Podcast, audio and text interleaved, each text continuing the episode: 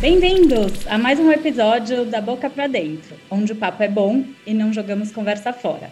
Hoje eu tenho aqui de entrevistado o Dr. Micael, que me deu aula na pós-graduação de plantas medicinais, fitoterapia da USP, falando sobre apiterapia e também sobre cannabis. O Micael ele é nutrólogo, especialista em apiterapia, medicina antroposófica, fez a, algumas formações na Alemanha, ele vai contar um pouquinho para vocês. E a sua história de abelha começou desde pequeno. ele vai também contar um pouquinho da história dele.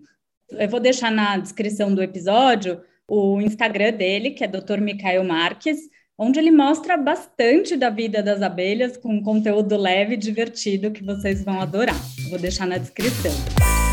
Mais uma vez, obrigada, Micael, por ter vindo, por ter aceitado participar desse episódio. E é um tema que eu fiquei fascinada na pós, quando você falou sobre o tema, e tem muito a ver com a microbiota, né? A gente vai fazer uns links legais também Sim.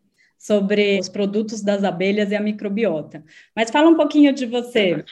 Então, prazer estar aqui com você também. Eu sou médico, né, formado aqui em Juiz de Fora, Minas Gerais, e realmente fiz a pós-graduação de nutrologia, né, me aprofundei muito nas práticas naturais. Né, uma delas foi a apterapia. Né, eu acompanhei um apterapeuta prático aqui da minha cidade, o Tim das abelhas, né, e depois eu até descobri que ele tem algum grau de parentesco comigo. Que interessante. É, eu, para você ter ideia, né, com sete anos eu ia lá, né, assistia minha tia levar picada de abelha com esse senhor. Aí tem uma longa história, né? Eu conheci o primeiro apicultor num concerto, ele me levou de novo para esse senhor foi um tema que realmente me fascinou e me aprofundei bastante, né? Eu fui para a Alemanha, né, a princípio para aprender, né, e depois eu fui para dar aula também sobre as meninas, eu chamo as abelhas de meninas. E fiz curso de fitoterapia, medicina antroposófica, né, também no Brasil e na Alemanha, né? E hoje a minha busca realmente é oferecer ao ser humano tratamentos fisiológicos o mais natural possível. E que interessante, né? Esse contato com as abelhas desde pequeno, imagina, inusitado. Sim. Essa sua tia fez um tratamento com picada de abelha, é isso? Com picada e me levava. Assim, desde criança eu gosto de animal. Hum. Né? Eu ia para casa de uma outra tia para ficar no quintal buscando tatu-bola, formiga e recolhendo num potinho, para no final do dia soltar tudo. É da minha natureza gostar de natureza, de animal. Vamos esclarecer para quem não tem contato né, com esse tipo de terapia, o que é exatamente a apiterapia?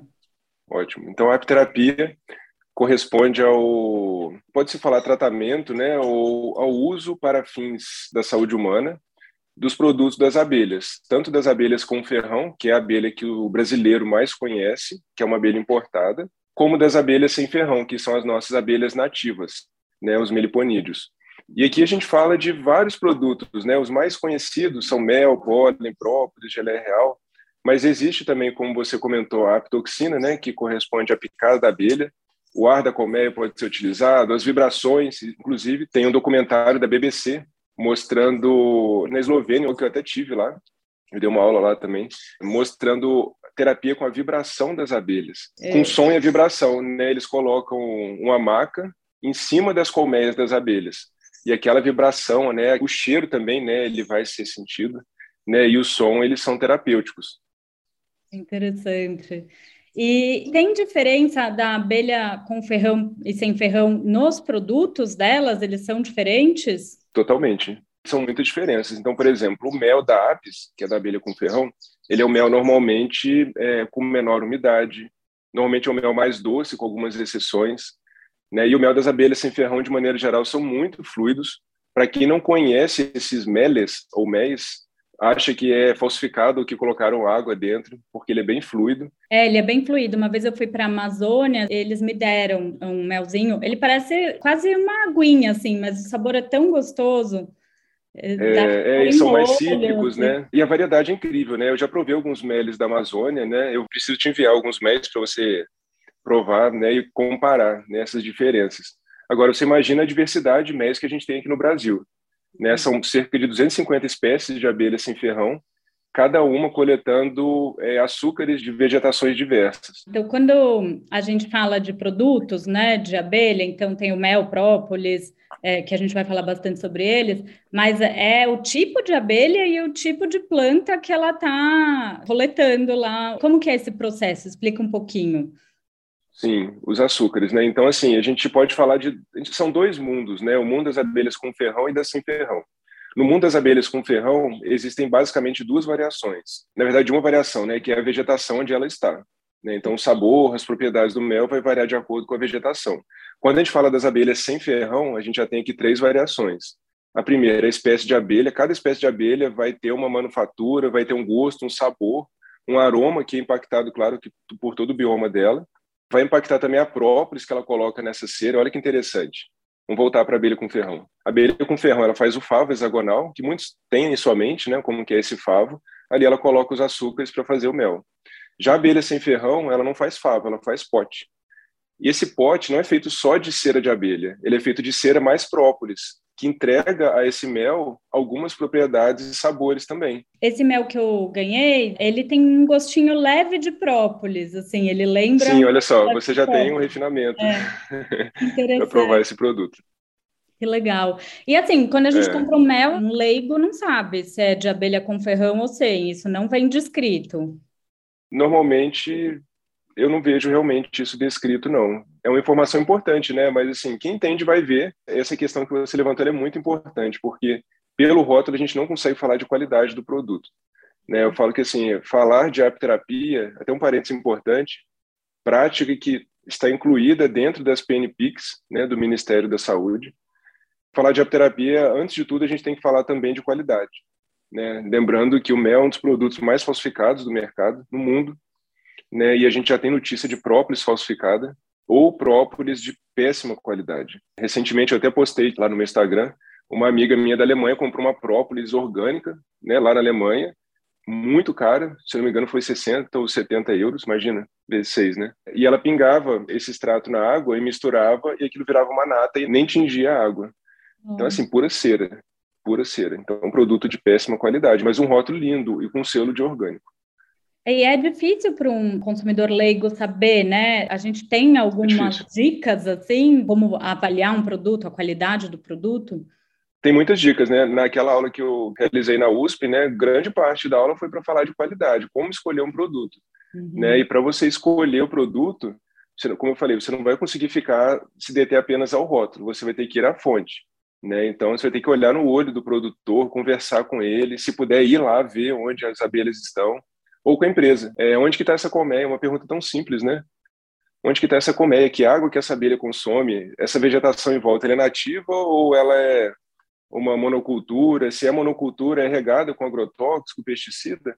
É, por né? exemplo, o mel de laranjeira, às vezes tem um monte de agrotóxico e a gente acaba consumindo isso, né? Né? É. é um mel delicioso, com um teorzinho maior de vitamina C, mas como que é a nossa plantação de laranja de maneira geral? É isso daí. Vamos falar um pouco, para quem não está acostumado, a característica, por exemplo, a composição de um própolis e do mel, assim, a diferença deles. Então, o própolis, ele acaba tendo açúcar também, né? Tem um pouquinho, ou não, nem tem? Como que é? Quase nada, é. Própolis é mais, são mais resinas, né? Resinas e cera. Produto com açúcar, o que a gente mais tem no, realmente na colmeia é o mel, né? É que é, o, é o principal alimento das abelhas operárias. E o própolis tem um pouquinho de pólen também na composição dele. Sim, tem um pouquinho de pólen. E o pólen, ele é a parte proteica, assim, que a abelha produz, não é? Sim, é, é a proteína das abelhas. Para o leigo, às vezes eu falo, olha, o, o leigo da, da, academia, né? Eu falo, olha, isso aqui é o whey protein das abelhas. É o whey protein tá? das abelhas. Muito legal. É, é a fonte proteica deles. Sabe que, puxando aqui para a microbiota, tem muito trabalho sobre própolis e microbiota. E hoje em dia, os polifenóis, eh, em geral, não só do própolis, eles são considerados pré-bióticos. Então, mudou um pouco a classificação. Antigamente, a gente falava que pré-biótico era só fibra, e hoje os polifenóis são considerados pré-bióticos, né? Então, tem muito trabalho do própolis em modulação da microbiota intestinal, de melhora de perfil de bactérias, diminuição de bactérias que fazem Verdade. mais inflamação. Até outro dia eu vi um artigo legal sobre o própolis melhorando a formação de metano que a gente tem aquela condição de supercrescimento bacteriano que produz muito metano. São bactérias que estão alocadas num lugar é, errado ali, né, entre aspas, uhum, e uhum. crescem muito e começam a produzir metano. E está muito associado ao intestino preso, daqueles que você não consegue resolver nem com, com nenhuma estratégia. E muita produção de gases, desconforto. E nesse trabalho dava o própolis e ele sequestrava esse metano e melhorava os sintomas. Então, é muito interessante usar o própolis para modulação da microbiota intestinal. Eu acho que está sempre ali na minha lista de prescrição. Perfeito, Karina. Muito bom. E o cuidado não é só própolis, né? Eu vejo que assim, as pessoas que gostam já de própolis e mel esquecem às vezes do resto. Uhum. Né? Isso é importantíssimo, né? Mas é claro que tem que ter uma estratégia toda por trás, não é só isso.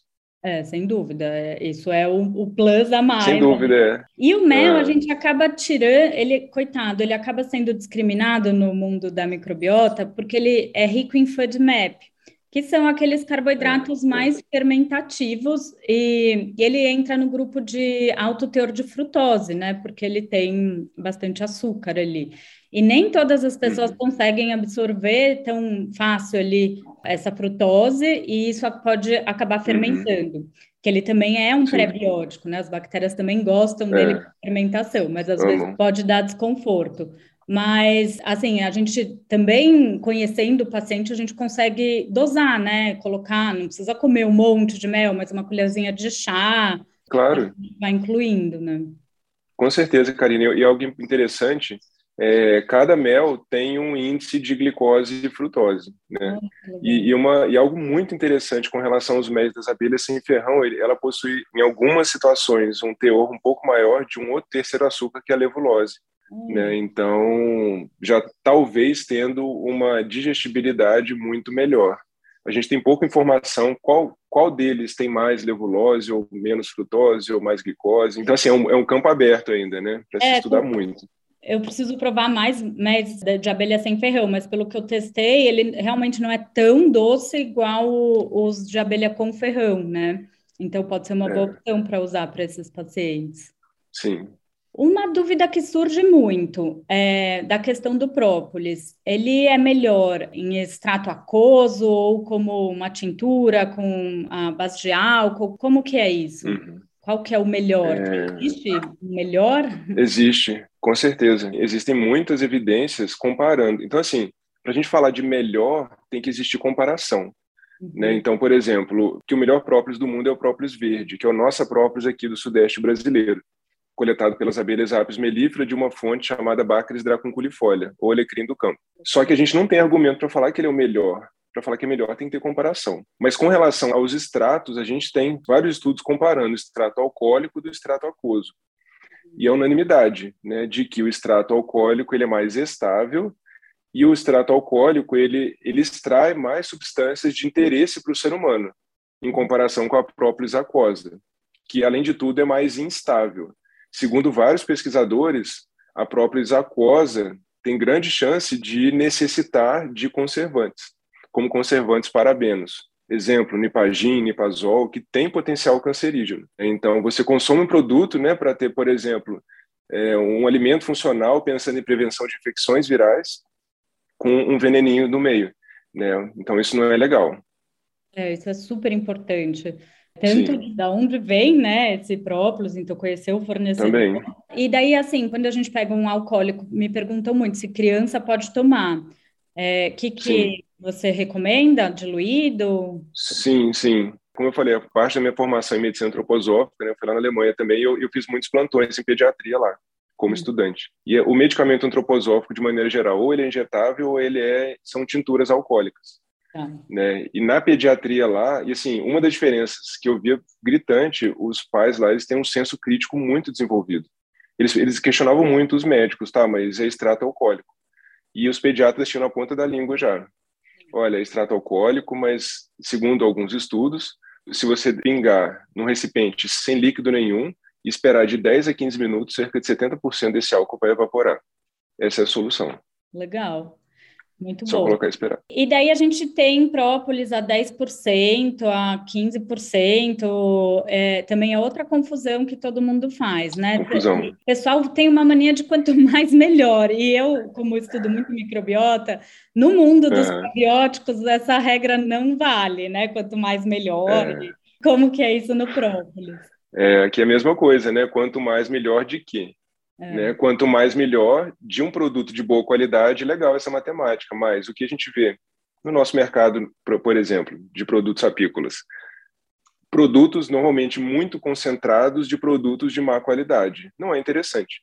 Então é muito melhor eu pensar num produto de extrema qualidade, mas de baixa concentração, do que um produto de extrema quantidade e péssima qualidade. Exemplo, isso é muito simples.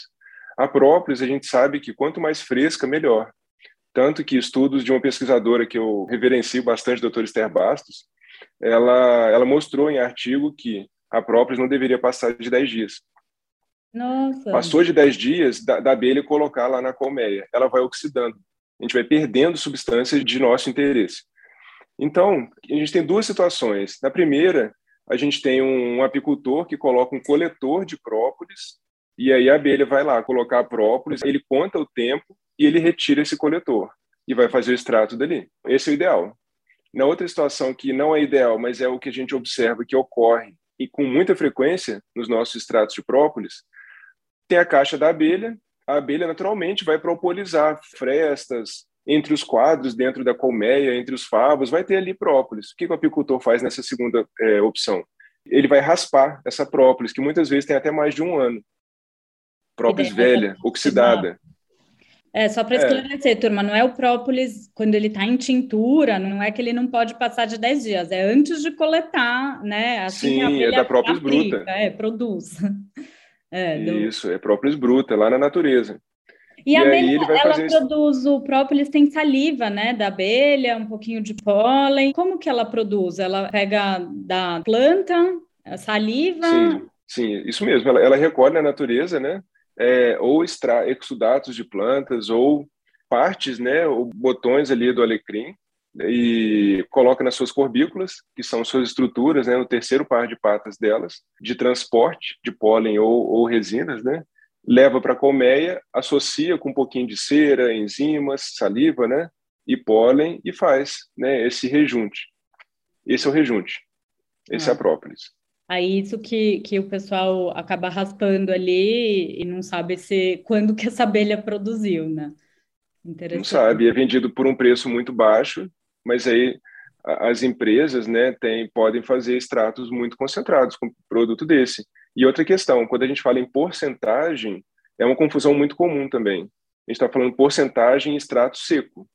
Muitos acham que, por exemplo, um extrato a, a 11%, eles acham que a empresa colocou 11% de próprios e o restante de álcool cereais, por exemplo. Não, é 11% de extrato seco. Ela tem que secar, isso faz laboratório. Seca o produto que sobra de extrato seco. Né? Então, essa confusão existe muito, principalmente entre os pequenos produtores. Não falando mal deles, porque muitos deles fazem produtos de qualidade incrível, tá? Mas é só uma confusão que eles fazem. Então, extrato seco é uma coisa, a manufatura de como faz o extrato é outra coisa. Perfeito. E daí, outra pergunta. A gente tem o própolis, então, a gente falou bastante do tintura.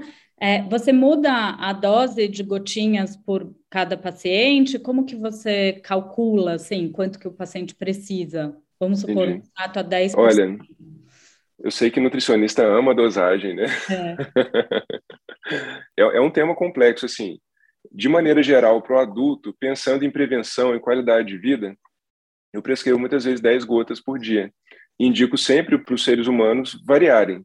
Variar, por exemplo, hoje vou consumir próprios verde, amanhã vermelha, daqui a pouco de abelha sem ferrão, de boa qualidade. Mas para o meu paciente doente, aí realmente eu já, eu já vou indicar doses muito maiores. Então, por exemplo, o paciente com câncer em tratamento integrativo, né, integrativo aqui, o convencional mais o natural, vou indicar doses normalmente muito altas de vários tipos ao mesmo tempo. E daí você põe encapsulado ou sempre sempre na forma de tintura? No mercado a gente tem própolis de boa qualidade em cápsula, né? Na prática, eu tenho indicado mais em gotinha, uhum. né, as gotinhas, né, na alimentação mesmo. Então, por exemplo, eu comer salada de fruta de manhã, já pinga ali. Uhum. Né, à tarde, se quiser colocar com mel ou na água. Ou, por exemplo, uma mistura que é incrível é água de coco com própolis vermelha de apis. Nossa. É uma mistura que, assim, é um foi feito para o outro, porque a própolis vermelha de apis é uma própolis que ela coleta de uma secreção de uma planta de manguezal, lá do Nordeste, chamada Albergia castófila. Uhum. É uma própolis que, além de ter um aroma muito agradável, ela tem um sabor levemente adocicado. Então, você imagina colocar algo levemente adocicado na, na água de coco. Fica muito Ai, gostoso. Delícia. Que delícia. Delicioso. O, o vermelho é mais difícil de achar, né? Não sei, pelo menos. Na verdade, assim, o café você não compra em qualquer lugar, uhum. né? O alimento de boa qualidade você não vai comprar em qualquer lugar. Com relação ao produto das abelhas, é a mesma história. Você não vai comprar em qualquer prateleira que você vê. Né? Você vai comprar sabendo de quem é o produtor ou qual é a empresa, como eles manufaturam, né? como tudo que é bom. Sem dúvida. Até para reforçar isso que a gente está falando da qualidade, eu peguei um paper que ele comparava, era estudo da microbiota, o perfil das uhum. bactérias, e ele comparava um própolis brasileiro, própolis verde, e um própolis chinês. Nossa, assim, o perfil de bactérias no intestino foi completamente diferente. E o chinês cresceu até algumas bactérias não tão interessantes. E, e é muito uhum. isso, os dois própolis, mas de origens diferentes, né? Vai saber exatamente se era um própolis novo, né? Porque é isso que você falou, às vezes está mais Também. antigo, começa até a aumentar um estresse oxidativo ali no ambiente das bactérias intestinais. Então, para reforçar isso da qualidade, que é super importante. É, seria interessante um estudo desse realmente controlar também o processo de manufatura é. né, dessa própolis, para a gente poder é. realmente comparar. É, eles não mencionavam isso. Não menciona normalmente. É. E uma coisa legal que eu gosto das suas dicas é porque a gente pensa muito própolis, ah, colocar na água num limão e tomar, né? Você faz várias é. receitas gostosas de própolis, né? Molho de salada, é. e, é. e uma maneira super fácil e gostosa de consumir, né? Vira um tempero, assim, uma especiaria. Karina, o problema do brasileiro com relação a esses produtos, a gente fala muito aqui de potencial biológico, né, potencial de benefício para o ser humano, mas a gente tem que encarar eles como superalimentos, uhum. né? O problema do brasileiro é ele encara como remédio. Isso não é remédio. É, isso é alimento. Isso deve estar dentro de uma alimentação equilibrada, saudável. Uhum. Né? Então, assim, por que, que o brasileiro tem o menor consumo desses produtos? Por causa disso, o meliponicultor, que é o criador das abelhas sem ferro, ele sabe ele vai vender muito no inverno, quando as pessoas estão com dor de garganta, gripadas. Se bem que agora na pandemia esse cenário mudou bastante. Puxando esse gancho da pandemia, vários trabalhos também saíram, né, de própolis e saíram. de é, imunidade. Ele é um super alimento, né, para imunidade. Sim, e houve até um estudo em humanos, né, mostrando que um extrato de própolis verde é, mostrou um grande benefício para os pacientes internados com Covid lá em Salvador, é, com menor tempo de internação, menores intercorrências, menor quantidade de lesão renal, enfim. Foi um resultado muito interessante, muito promissor. É, já com a infecção instalada, além do. Já com a infecção instalada. Além do, do poder preventivo que a gente sabe, né, da, da parte é. dele para melhora do sistema imune.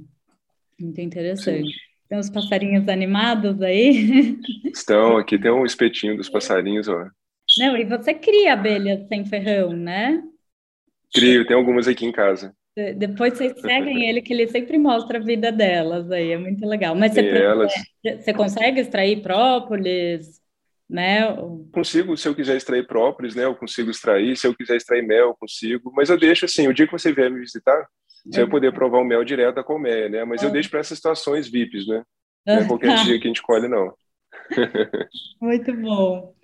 E me fala um pouquinho da geleia real. Eu acho que ainda poucas pessoas conhecem assim tanto como que ela é, né, exatamente o que que ela é uhum. e os benefícios da geleia real. Eu acredito que você prescreva bastante, mas por exemplo, no meu dia a dia eu acabo esquecendo. Então, reforça um pouquinho uhum. aí para gente. Tá ótimo. Então, a geleia real aqui a gente está falando de um produto exclusivo das abelhas com ferrão. A abelha sem ferrão não faz geleia real. Uhum. É, é um produto glandular, 100% animal, já diferente também do que a gente conversou, né? Então, mel, maior parte vegetal, própolis, pólen. São três castas de abelhas, né? Operária, zangão e rainha. As três castas, no seu período larval, consomem geleia real, com a diferença de a larva de abelha ou rainha recebe muita geleia real nesse início, operária e zangão muito menos. A rainha mantém uma monodieta de geleia real por, ao longo da sua vida. Operária e zangão nunca mais vão comer geleia real. A operária vai produzir a geleia real, as abelhas operárias jovens produzem, e mas elas só vão comer na sua idade adulta mel e pólen. O zangão, mel e pólen, e curiosidade, o, o zangão ele é tão folgadão que ele não trabalha para pegar seu alimento, ele necessita de um operário colocar na boquinha dele o alimento. é, e assim, a geleia real, então, é um super alimento, é uma produção que normalmente não é sustentável. Tá? No Brasil, eu não conheço o produtor de geleia é. real, então é difícil falar de qualidade de geleia real. Sabe e, mas a gente tem estudos. Na Turquia, ah. muito produto Sim, de geleia real. É, por lá eles usam muito, lá tem produção, né? Assim, normalmente países que produzem muito geleia real são países com a mão de obra muito barata. E assim, não é sustentável para o ser humano, né? Então precisa dessa mão de obra barata e para as abelhas também não é sustentável. Então não é, uma de não é uma coisa tão natural assim para as abelhas é, produzirem, né? Então já elas produzem pouco, né? Então assim exige um sistema muito artificial para as abelhas produzirem maior quantidade dessa geleia real. Então assim na minha prática eu indico sim geleia real, mas eu, eu seleciono os casos que eu vou indicar geleia real. Por exemplo, eu indico o mel própolis para todo mundo, exceto o vegano, ou para quem tem alergia. É raro, mas existe. É mais alergia a pólen, né, que existe. É, mais alergia a pólen, isso mesmo. Geleia real, eu, então, assim, vários estudos mostrando grande potencial é, para os tentantes, né, para quem quer engravidar, uhum. né, tanto para homens quanto para mulheres. Ele aumenta a qualidade, a produção de espermatozoide, melhora a qualidade dos óvulos, ele tem uma modulação neurológica bem interessante também, né? Segundo alguns estudos, ele estimula a neurogênese. Então, assim, tem situações, por exemplo, eu, eu não sou neurologista, mas indivíduos com doenças neurodegenerativas. Eu faço questão de falar, de indicar um alimento como esse, né? E ela é uma pasta, é tipo uma pasta. é uma daí... pasta, é uma pasta branca de sabor muito característico. Uhum. E daí você indica uma colherzinha disso por dia para esses pacientes? Para esses pacientes, eu indico uma colher de café cheia pela manhã, ou em alguns outros casos, uma colher de café de manhã e na hora do almoço. Ah. Né? E eu indico também muito para pacientes com problema tiroidiano. Eu estive num dos congressos lá na Alemanha, da Sociedade Alemã de Apterapia, e a gente teve a honra de receber uma equipe de pesquisadores japoneses especializados em geleia real. E as informações com relação à tireoide me impactaram muito. Né? Então, para o paciente com disfunção tiroidiana, em alguns casos eu já, já indico, né? mas em outros eu, talvez, paciente com muita carência nutricional, às vezes eu não indico, porque provavelmente já, já tem uma causa bem conhecida, né? mas quando eu quero um estímulo maior, geleia real, com certeza vai trazer um benefício muito grande. Às vezes naquele período que a tiroide está querendo falhar ali, né? Que Também. Estresse e tal, às vezes é legal usar um, um tempinho. Legal. Interessante. É, realmente, na minha prescrição não é habitual colocar gelé real, mas eu lembro quando eu fiz essa viagem para a Turquia, nossa, eles usam bastante, muito associado à questão reprodutiva, libido. Reprodutivo, libido também. É, é, o apelo que eles falam, assim. É. Interessante. E o pólen você prescreve bastante também, ou você prefere usar o própolis? Ou cada um tem o seu lugar? É, o pólen, o que, que é? Então, o pólen corresponde ao gameta masculino das flores. E as abelhas coletam como fonte proteica. Tem estudos muito interessantes mostrando o benefício do pólen é, na hiperplasia benigna prostática. Né? Para esse paciente, eu vou indicar né, o paciente com qualquer problema prostático, né, o paciente com baixa libido, né, eu, eu tenho relatos, eu, não, eu não, li artigo, mas relatos de vários produtores, né, eu acho legal a gente pegar, e ir para a cultura popular também, né, na cultura popular eles usam na Europa, no leste europeu, o pólen como um estimulante sexual também, como virilizante. Uhum. Né? Eu indico o pólen. Tanto para homem quanto para mulher. Tanto isso. Os dois, abelha operária consome também, né? Então existe um mito, por exemplo, gelé real só para mulher? Não, porque o zangão consome também em período larval. O pólen, a abelha operária come também, ela é fêmea, né? Então não teria problema nenhum. Ah, legal. E eu acho que mais popularmente aqui no Brasil é própolis e o mel, né? São os produtos que, que a gente acaba Sim. usando com mais facilidade. Tá. Verdade. Muito bom. Eu também vi até do mel alguns artigos interessantes do eixo intestino-cérebro, falando do mel fazer um produto, né? O mel, as bactérias do nosso intestino fermentam e fazem produtos como propionato, butirato, e isso tem uma resposta no eixo intestino-cérebro até de diminuir inflamação cerebral também. Então, bem interessante. interessante, né? É, é Karina, é assim, para você ver, eu, eu, estudo isso diariamente, esse artigo eu não li. é um mundo é, porque inesgotável, eu né? É, os artigos para microbiota, né? E tem, e tem saído bastante, bastante coisa, até com essa classificação desses produtos agora serem pré-bióticos considerados como pré-bióticos. Uhum. Então, tem muito produto fora de suplemento que já vem fibra com polifenóis do própolis, já misturado. Ah, é, legal. Com esse apelo pré-biótico. Bem, uhum. interessante. Então, para o intestino é um jeito super legal de cultivar as nossas bactérias boas. E fácil. Uhum, muito interessante. E daí, falando de aplicação, a gente falou um pouco de, de todos, né? Para imunidade, essa questão uhum. de ser um bom prebiótico já vai ajudar na imunidade. Tem alguma aplicação específica que você gosta de usar, que você tem ali, desses produtos das abelhas? Por exemplo, alguma situação patológica específica? O paciente oncológico, eu acredito que ele pode se beneficiar bastante, do, tanto do, do mel quanto da própolis Uhum. Né? Nesse caso, eu, igual como eu te falei, eu indico doses bem altas de vários tipos de própolis e mel, um pouco de mel também, né? algumas vezes ao dia. Uhum. Para os pacientes com infecções virais também é muito interessante mel e própolis, talvez com um raciocínio bem semelhante ao oncológico, doses mais altas. Quando... Eu vi também uns artigos de, de Covid bem interessantes, né? Do efeito antiviral mesmo que eles têm. Antiviral. E aí fica a dúvida, né? Qual que seria melhor? A gente não sabe. A gente tem muita informação com a verde. Como a gente não sabe, eu prefiro usar o máximo de variedade possível, sinceramente. É, eu acho que a gente tem informação com a verde, meio aquela coisa que ela ficou mais famosa e tem mais estudo, porque ela está aí. Isso não quer dizer que as outras não, não são boas, né? É uma questão mais de estudo. Por exemplo, as plantas medicinais brasileiras que têm assim, efeitos incríveis, na hora que a gente vai baixar estudo, é, a gente encontra mais uso tradicional do que estudo científico, randomizado, e daí elas acabam sendo um pouco esquecidas, né? Eu, eu acredito nisso também. Igual, por exemplo, no mundo do mel, o mel manuka, que é o mel da Nova Zelândia, é o mais estudado. É o ah, mel esse de... é o mel mais caro, mais... Não eu não sei se ele é o mais caro, mas ele é muito caro. Assim. É. é. ele, olha, eu, já comprei, eu paguei quase 100 euros num vidrinho minúsculo. E é um tempo atrás, é um mel de gosto terrível. E, mas assim, tem muito estudo. Olha, não é, não é, que, não é que é ruim, eu já, eu já tomei mel ruim. Lá, eu fui em Salvador, em Salvador provei um mel de uma abelha sem ferrão chamada canudo de pito. Ela tem um, um gosto de azeitona com alguma coisa salgada, assim, terrível. Aquele é ruim. Mas o mel manuka é um mel que não tem graça, sabe? Que negócio morno, não é, é. bom nem ruim. É, mas tem muito estudo. Pra falar nisso, é, aquela história de mel cristalizar, ele não é verdadeiro, é mentira também, né? É mito isso. É, é mito, isso faz parte da nossa cultura, infelizmente, né? É, o mel ele vai cristalizar dependendo da sua relação de açúcares, né? Principalmente da glicose, da frutose. Quanto mais glicose, mais tendência à cristalização.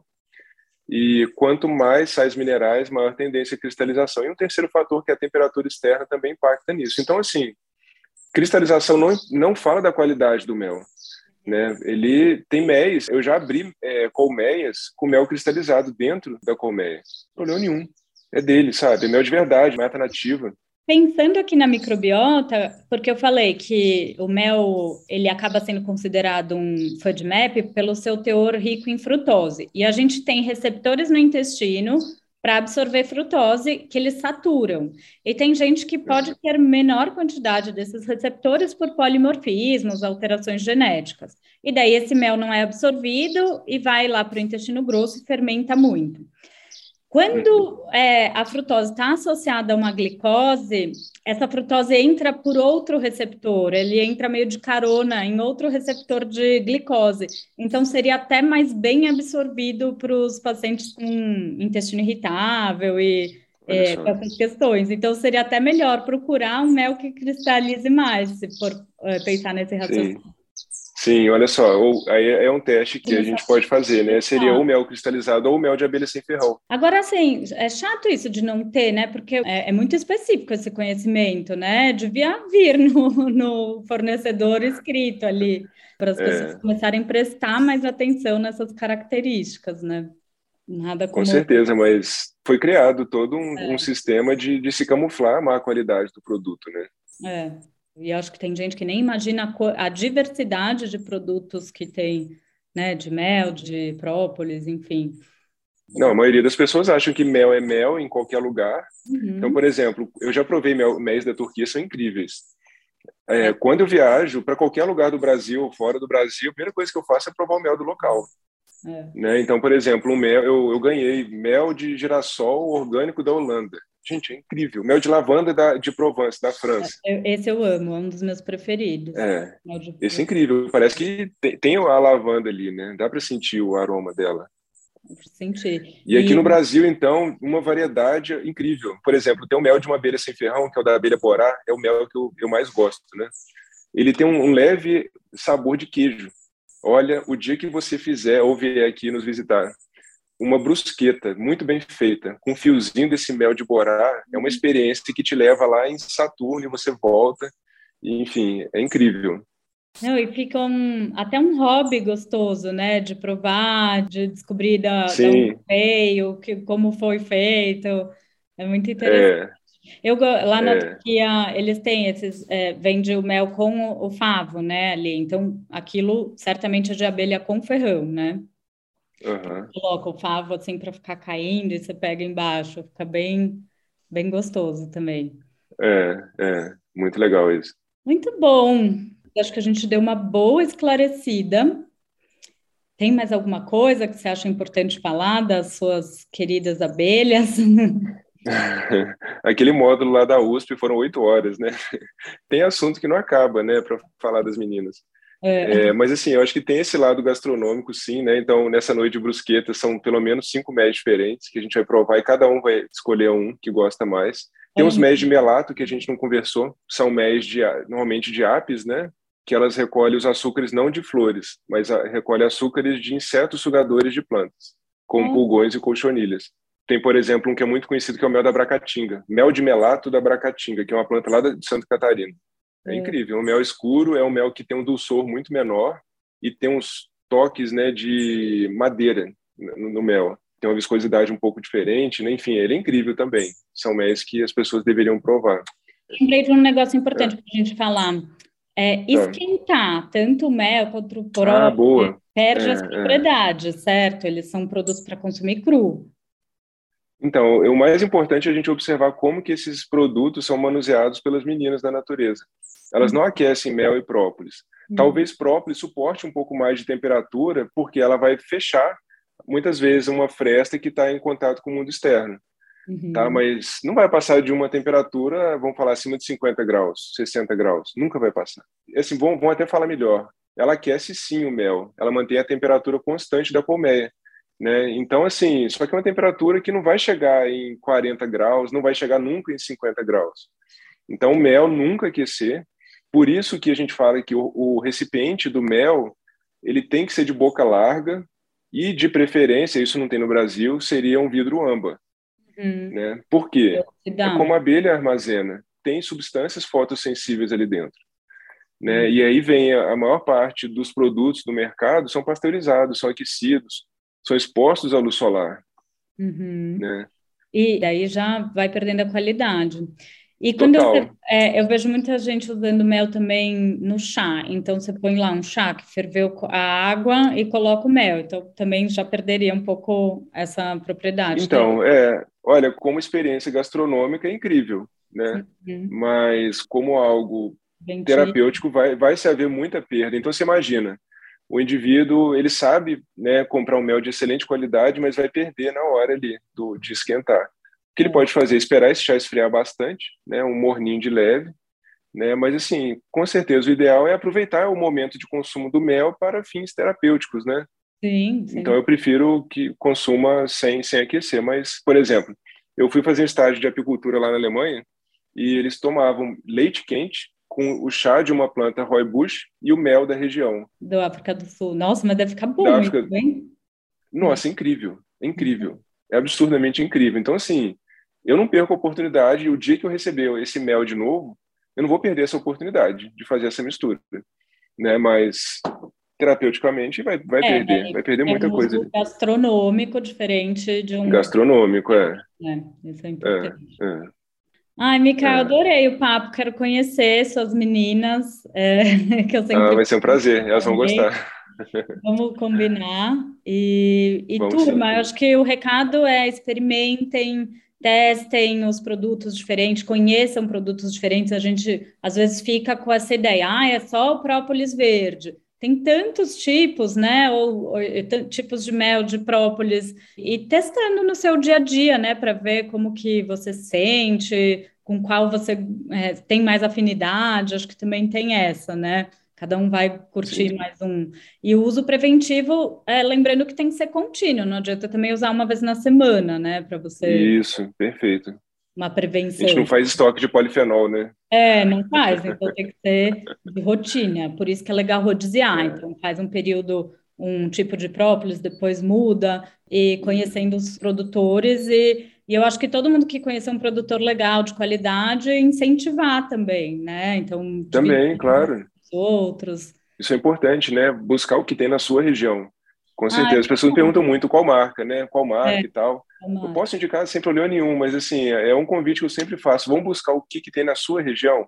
Uhum. Porque é muito fácil, né? Perguntar para mim qual marca que é e pedir um frete caro, enfim.